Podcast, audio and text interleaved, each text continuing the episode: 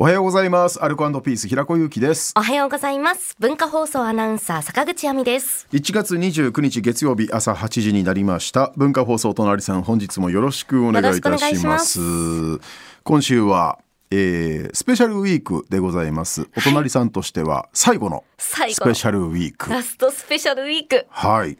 そうなるとスペシャルウィークとはというところもあるんですけれども、まあ難しいところは考えずに。いやいやいや、お祭り騒お。祭りをやっていきましょう、はいということで、えーパーソナリティが今会って話したい人呼んじゃいましたウィークということで、え1週間各パーソナリティがこの人会ってみたい喋ってみたいという方をお呼びしております、えーそして私平子が今お話ししたい方会いたい方は、えー女優の美穂純さんはい。でございます。えー私、えー前々より男はつらいよが大好きで、えー、寅さん大好き、渥美清さん大好き、それを取り巻く人間模様、あの映画でもって、えー両親がそれを見てた流れで僕もちょっと芸人を志すきっかけになったという、えー作品なんですけども、その中で、えーあの有名なタコ社長ですね。はい。えー、虎屋の裏に裏の工場の社長、タコ社長の娘役の明美として、えーこの美穂純さん、えー出演されておりました。僕の中にも幼心にも非常に、えー強い印象を残した女優さんでございますのでちょっとお会いしたいとオファーかけたところ快く OK をいただいて本日いらっしゃると。いや、楽しみですよね。ね。えだから坂口さんも後追いで男はつらいよ、はい。ね。ご覧になって。6月に前田銀さんが来てくださったんですよね。うん、広志広役はい。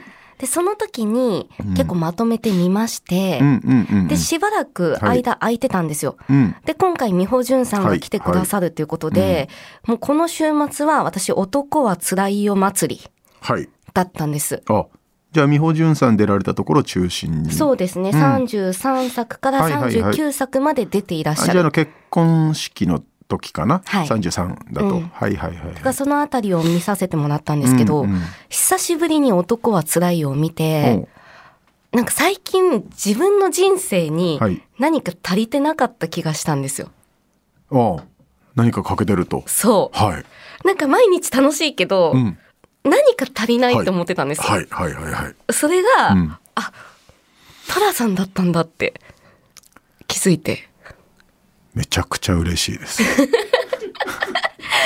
私には寅さんが足りてなかった。はい。あのオープニング曲うんうんうん。が流れて、で、トラヤはい。の景色が見えた瞬間に、はいはいはい。久しぶりに実家に帰ったような気分になったんですよ。ああ偉いなだからもうすっごく落ち着いて、安心しきって、はい。あ、これが最近足りてなかったんだって。だからもう日本人の感性をきちんとお持ちというか、だからなぜ「あの男はつらいよ」がかつてこの日本のいわゆる正月映画として、えー列島を席巻したかというところをやっぱり日本人の心が立ち返る場所として、ああいう雰囲気の場所ザ・昭和だったりね、はい。古式ゆかしいこの人と人とのお付き合いだったりとかっていうのを根底では求めてるんじゃないのかなというところなんでしょうね。あと、明美？はい。にものすごく共感しまして、うんうん美穂純さんはい演じる。はい。もうトラさんのこと大好きなんですよね。うんうんで、なかなか結婚したけど、うん。はい。新婚生活がうまくいかないと。うんうんうん。で私大好きなエピソードが、日本人さん来てから喋んない？これだけ言わせ何て。何うん34作目。はいはいはい。よくね、喧嘩しうんて、虎屋に逃げ込んできたりするんですけど、はいそう34作目で明美がやらかしたのが、はい。あの、ロールキャベツ作って。で、それを旦那さんはい。に流しに捨てられたと。せっかく作ったのに。ひどいと。なんてやつだ。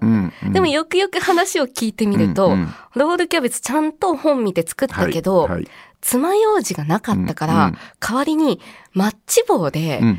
丸めた キャベツをうん止めてたっていうね。はいはいでも別にいいじゃんみたいな。はい、そうですね。あ開き直のってね。感じがもう大好きで。うんうんしかも、すごい、あまあ、これ来てから言おう。言いたいことが、もうね。聞きたいことが。うんだから昔、ちょっと前までだったら俺こういう機会があってもね、お呼びしなかったしできなかったと思うんだよねなんか。あなんか会わずにそのままのスクリーンの中の人でとどめておこうって多分僕みたいなタイプは思ってるはずなんですけど、はい。やっぱ年取るとあ会っとこうって思うようになってきたね。友達もそうだし、うん。自分から連絡するようになったわ。あそうですか。空いてる日やったらご飯行こうって、うん、で向こうが空いてる日ピックアップしてくれるんだけど、俺が全く行けないっていう。いやそう平子さん結局お忙しいんですもん。忙しくないで合わないんだけどだからそう何でもそうなんだよ。さっきこれ英語やってみたいっていうのも。ああそうそうそう。ね。あれはまあちょっと子供たちをいろんな世界見見せてあげたいからこっちの腰が重くなってる一つの要因である英語一切喋れないっていうところをクリアして、いろんなとこ見せてあげたいとかもあるんだけど、はい。あと自分自身も行ってみたいし、うん。歴史が嫌いだったのよ僕。はいあのーまあ学校の勉強の流れでいろいろ調べていくと結構世界史も日本史も血生臭いじゃないですか。嫌なのよその野蛮具合が。結局野蛮なんじゃんみんな。ってでなんか結構英雄視されてるような歴史上の人物も紐解いていくと結構野蛮な行為してんじゃんって引いちゃって、うん。そっからプツって途絶えちゃったの。はいうん、なんで野蛮な、まあ、バカバカばっかじゃん。話し合いで通用しなかったやつらのは 歴史なんか学びたくねえやと思ってたんだけど、はい。でも結局人間の歴史って繰り返しだからあそっかだから失敗した人物つまりはこの歴史上のバカに学ばなきゃいけないんだなっていうところで一個勉強してみたいなって最近また思い立ってきて、うん、歴史を。そうあと株とかもそうだしね、はい。儲けたいとかじゃなくて経済の流れ仕組みっていうのはあまりにも知らなすぎるから。あ知ったらあのニュースが株価に切り替わった瞬間のあのちんぷんかんぷんな、なんかもう宇宙の映像を見せられてるみたいな、あはい。あれもちょっと自分を少しずつ理解するようになって社会の構造自体が少し見えてくるのかなと思ったら勉強したいって思い始めてだからなんか65歳ぐらいから大学行く方の気持ちが本当分かってきて。でもそれを総合的に学べる場所ってないんですよね。うん。それがだから小中高大っていう流れでもっていろんなカリキュラムでみんな学んできたところをはい。全部逃してきたんだよなと思ったらまあ若い頃って学びの場が与えられたのにあんななんでそっぽ向いてたんだろうってねえ。せっかく修学旅行で京都行けたのに、はい。なんで寺の歴史を巡らずに 思いを馳せずに古着屋回っちゃったんだろうとか。いやまあそれはそれでねいい思い出になってると思います幼きけど、頃だからこその感性なんだろうけど、今この勉強欲っていうのがあまりにもしてこなかったからはい。数学すらもちょっとふざけんな。何がえ円錐の体積とか求める機会なんあかー。一生ねえよって思って触んなかったし、はい。花壇の面積やらそれも算数の話ですけども、うん。円錐や円柱の体積をなんか求めてみたい。今？なんかね不思議とね欲が。だから街中これ見てもあこれってざっと考えるとこんなもんかとかあこういう求め方でこういうあれでとかそれを着て体積を知ってもしょうがない。それを知ることによってその周囲のなんだろう知識も増えてくるというかね。私まだ求めたくなってないな。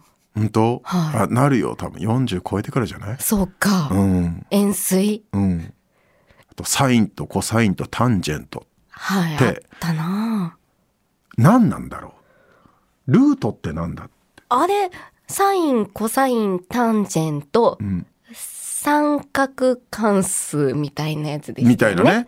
聞いたことあるぐらいのものでとどまってるじゃん。はい。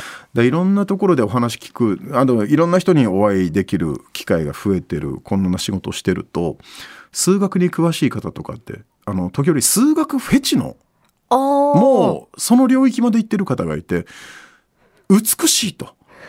算数数ってすごく美しくてその規則性って宇宙的な規模で、はい。はいうんでまだまだ我々が知り得ていない、はい。えー数のうん。方式だったり、はい。方程式っていうのが存在するはずで、それがまあたまらないんだって。まあでもたまにうん。考えませんか？うん。2ってうん、なんで2なんだろうと。あ分かる。それすごい分かる。でゼロとはっていうねそのインドインドで発見されたゼロの概念とか、で1たす1ってなんで2なんだろううん。じゃあじゃあ2ってまずなんだろうとか、じゃあそのげ物質的に個数物質的に存在しないと個数として存在しないのか数えられないものなのかとか結構哲学になっていくんだよねなんかね。だからその2とか丸みがあるじゃないですか。うんうん。で3はその丸みが2つになって、うんうんうんでもなんでじゃあ4は丸みがないんだろうとか。あでもだからそれはあれは誰が考えて、はい。どうやって世に送り出されたもので。でアラビアも数字とか、うん。なんか数字のねまた国々によって使われてる数字も違うし、だから「ドラゴンクエスト」で我々はあの方式の数字を覚えるわけじゃん。あこれ4だなって。はいはい。5は V だなとか、うんうんうん。だからそういう知識欲がちょっとね出てきちゃった大でも大学行っても全部がね網羅されてるわけじゃないからいやまあそもそものねその学問のルーツとかって何なんだろうって話ですしね。そうなんでもその学問を学ぶっていう取っかかりとしてはそのルーツをまず知ることはいっていうのは大事だと思うんですよ。い闇雲にただ手出すよりも、は根底を知って学ぶことの楽しさがこの入ってくるわけじゃないいですか。はいはい。そういう 総合大学みたいなのないのかね？日高さんそのための今更アカデミーだったんじゃないですか？そう。でも限界あるじゃん番組。まあ20分30分ぐらいの尺ですしね、うん。毎回ね。でそれでだからこのちょっとあの噛んじゃったから余計に、はい。あもっと奥知りたいなっていうあのがね、うん。だから鍾乳洞とか見てるとあの歩けるタイプの鍾乳洞とかと実はもっと奥があってここから先は、えー観光客は入れない場所とか、でも思いを巡らせるわけじゃん。うん。もっと奥あんだとかそれこそさっきの数学の話みたいに、はい。でここで発見されてない洞窟もおそらくどっかにあるんですよでガイドさんに聞くとうわマジかって見てみたいなっていう、はい。なんかその感覚の欲にもちょっと似てるものがこううわーっと最近湧き出してきて。でもせっかく湧いてきたその知識欲の泉みたいなものをうん枯らしちゃダメですよね。そう、うん。だからみんな大学行くんだなと思って。はあ。大学行きますか？大学は行けないでしょう。なんか一芸披露とかで入れんのかな？あれけん玉とかじゃダメ？けん玉、けん玉得意ですか？いやいやまあまああのたまに運がいいとあの棒のとこさせられあ、る一発棒のでとこさせますか、うん。あすごい。で合格ってなるの？